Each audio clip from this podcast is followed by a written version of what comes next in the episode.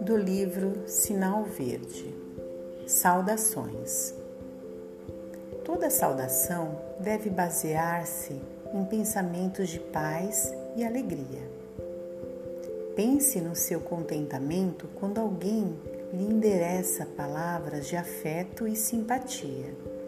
E faça o mesmo para com os outros. Mobilize o capital do sorriso e observará que semelhante investimento lhe trará precioso rendimento de colaboração e felicidade. Uma frase de bondade e compreensão opera prodígios na construção do êxito. Auxilie aos familiares com a sua palavra de atendimento e entendimento e esperança.